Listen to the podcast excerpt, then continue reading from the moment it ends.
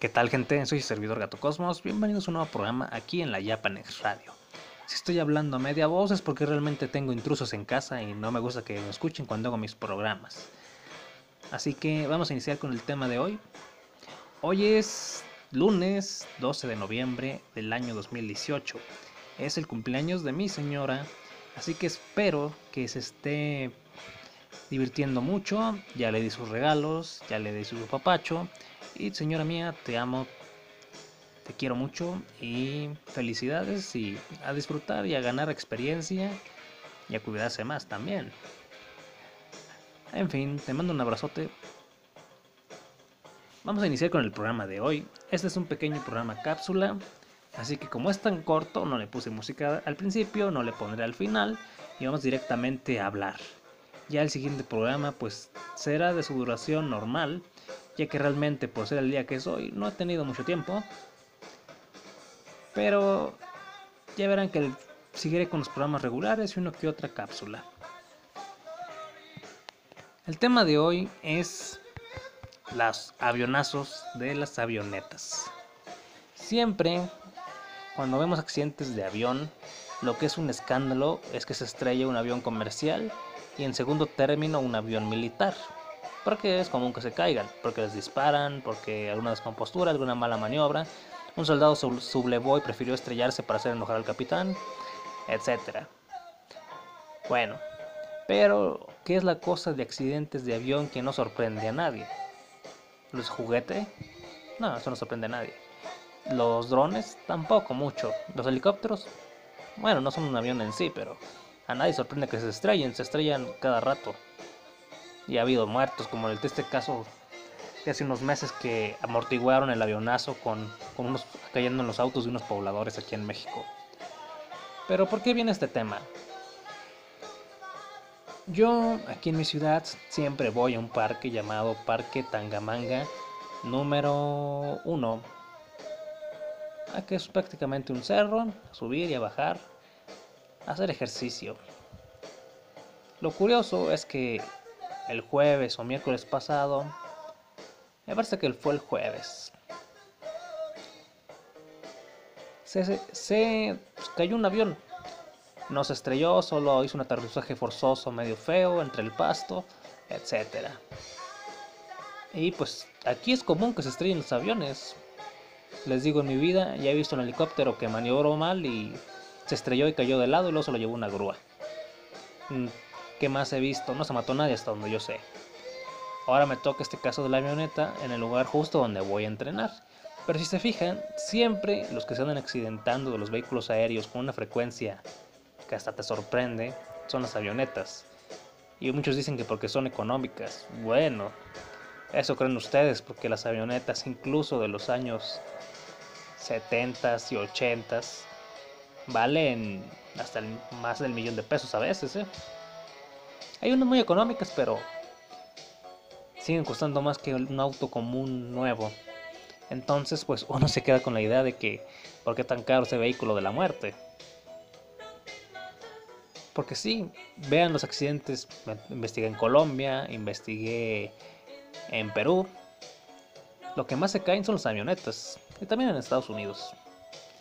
Pero es más común en Colombia, México y Perú, al menos de los casos que me puse a googlear accidentes de avionetas. ¿Por qué? Se me hizo raro, muy ineficientes, poco mantenimiento. Ha habido hasta famosos que se han muerto por una avioneta o un avión comercial pequeño, que son muy antiguos, que incluso son de los años 60.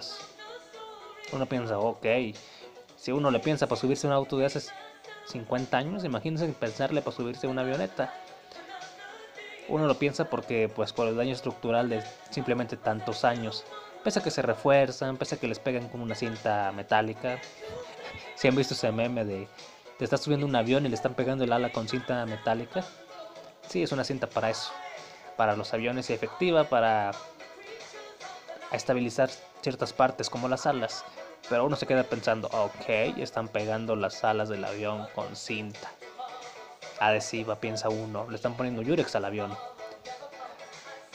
Pero bueno. Ese no es el punto. El punto es que las avionetas se caen cada rato. Y muchos dicen que pues culpa del piloto, esas cosas siempre se estrellan, van sobrecargadas, son riquillos borrachos o que no saben maniobrar, porque básicamente es eso. Mucha gente es que está aprendiendo, otras que el piloto tiene poca experiencia, porque realmente uno piensa, esas avionetas son más de compañías de fumigación, por ejemplo, y no son las que más estrellan, son más las avionetas particulares que tienen su dueño. Ok. Entonces, si bien siguiendo el tema, pues sale que la primera causa es la poca capacitación de los pilotos. Una avioneta no requiere tantas horas de práctica ni tantas horas de simulador como para poder volar un avión comercial o un avión un avión de pasajeros de gran cantidad o un avión militar. La verdad no, los permisos se obtienen fácil con unos pequeños cursos y no se tiene mucha experiencia. Muchas veces los pilotos son novatos o que no están acostumbrados realmente a situaciones de emergencia, como el clásico que se te metió un halcón o un águila cuando ibas despegando o aterrizando y que les rompe el cristal. A veces, por lo que vi, eso con el tiempo se ha acabado por la forma de fabricar los cristales, pero a veces se meten en las turbinas y hacen que falle una, a veces hacen que falle el motor, etcétera. Claro, las águilas y los halcones llegaron primero, y los opilotes. Pero ahí está una de las causas. Una pequeña avioneta, que cuyo tamaño puede ser apenas superior al de un auto compacto. Imagínense que se estrelle contra una aguilota de esas grandotas. Lo puede desestabilizar, lo puede dañar, puede dañar alguna hélice. Y es causa de accidentes. Aquí en mi ciudad sí, no sé si realmente hay águilas, pero sí he visto unas aves enormes. Eh, lo que sí he podido comprobar es que hay halcones volando a lo más alto, porque yo voy en el cerro y el halcón todo está volando mucho más alto. Los he visto descender para agarrar alguna paloma. Parecen peruanos. Entonces, pues sí, esa es una de las causas, las pobres aves. Que ellas no tienen la culpa que el ser humano cree aves de metal, por así decirlo y que nosotros llegamos a invadir su espacio. Así que si nosotros llegamos a chocar con las aves, pues es culpa nuestra. Aunque realmente ya hay, por así decirlo, águilas que entrenan para que precisamente espante, ahuyente a otras aves de los campos de aterrizaje o de despegue. No queda de otra, porque si no, pues los aviones se van estrellando. Las águilas consiguieron trabajo. ¿Quién lo diría?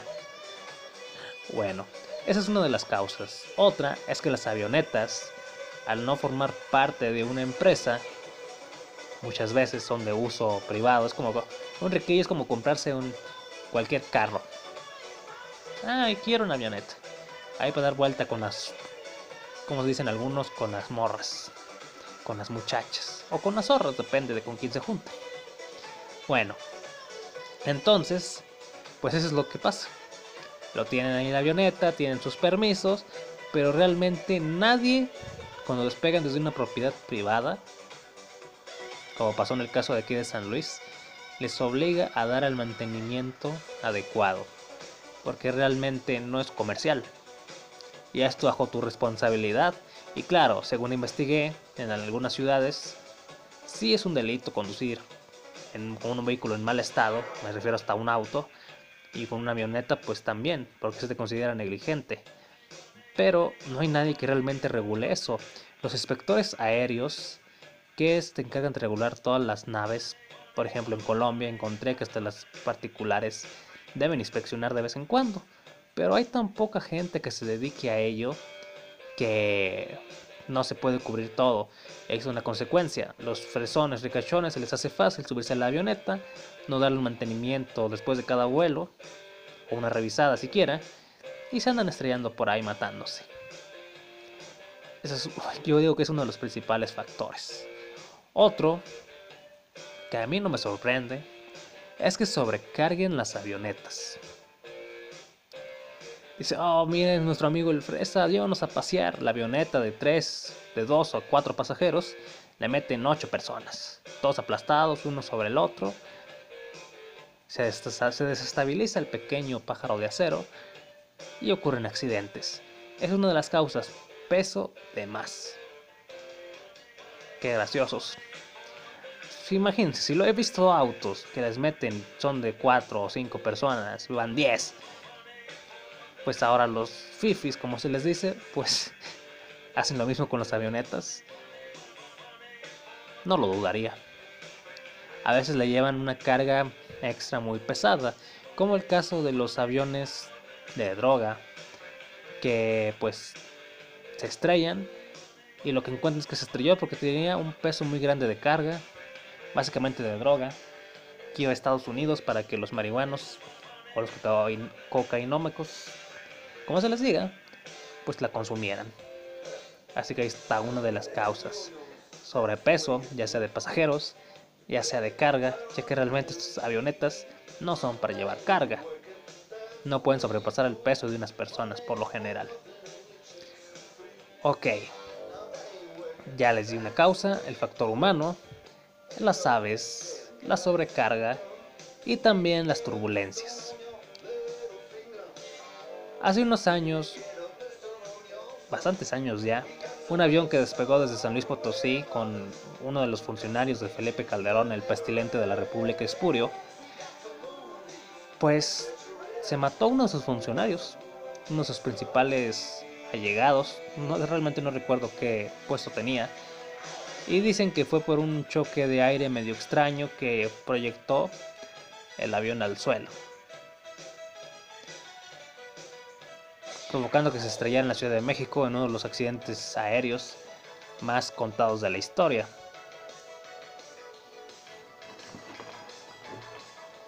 Tristemente, estos accidentes seguirán pasando, y pese a que los aviones comerciales son raros, pero aunque sí he conocido gente que ha tenido accidentes en avión, se descalabran o se lastiman, o el avión se le encendió la cola o un motor, pero no se han matado. Son raros los avionazos. Muere mucha más gente en un auto, mucha más gente en el transporte público y muchísimos más, tristemente, siendo petones. Entonces, voy con eso. Los aviones son seguros, pero la posibilidad, en el caso de que sea una avioneta, de sufrir un accidente mortal, sí es alta. Como murió nuestro ídolo mexicano Pedro Infante, de la misma manera de un avionazo, aunque unos dicen que está vivo, pero bueno. Murió de esa manera. Le gustaba la aviación, le gustaba, digamos que sentir esa libertad, diría yo. Y pues ya sabemos toda su fatídica historia, aunque algunos como siempre se dice que está vivo o que estuvo vivo mucho tiempo y que ya saben los rumores que cuentan que murió hace apenas unos años y que en realidad estaba vivo, disfrutando la vida. Bueno, Dirán, bueno, pero las avionetas, como tú dices, solo la tienen los fresas. Conozco una familia que sí tiene una avioneta. Vieja, la verdad. Por fuera se ve bien cuidada. Y luego ya me dijeron que la compraron en los 70s. Ja, carijo. Me dijo, ¿quieres ir a dar una vuelta? No, gracias, prefiero vivir. Me dicen, no, pues es más arriesgado tú que andas en la bici por la ciudad. Puede que sí, pero uno tiene pavor a ciertas cosas. Y si me dicen, súbete una avioneta de los 70s, no sé, ¿Qué otro famoso artista ha habido accidentes? Siempre hay políticos, pero los políticos a nadie le importa por lo general. Tiene que ser un político muy querido, que es raro que exista. Pero tenemos a Jenny Rivera, cantante, no sé de qué tipo de música, la verdad. Que igual murió en avión, de un avionazo de una manera terrible, diría yo. Y ahora se hacen chistes de humor negro al respecto. Entonces, las pequeñas aeronaves no tanto avionetas, sino simplemente que son pequeñas, tienen esa terrible fama. Mantenimiento, que el aire los descontrola muy fácil, las aves, alguna falla extraña, falta de pericia del piloto o de los pilotos, etcétera, etcétera, etcétera. No sé, a mí no me da mucho miedo que digamos, aunque no me gusta subirme a un avión comercial. Pero si me dicen, súbete una avioneta, no, gracias. Tendría que ser cosa de vida o muerte, no sé, explotó un volcán aquí en Puebla, no sé, y tenemos que escapar en una avioneta. Bueno, es morir o morir.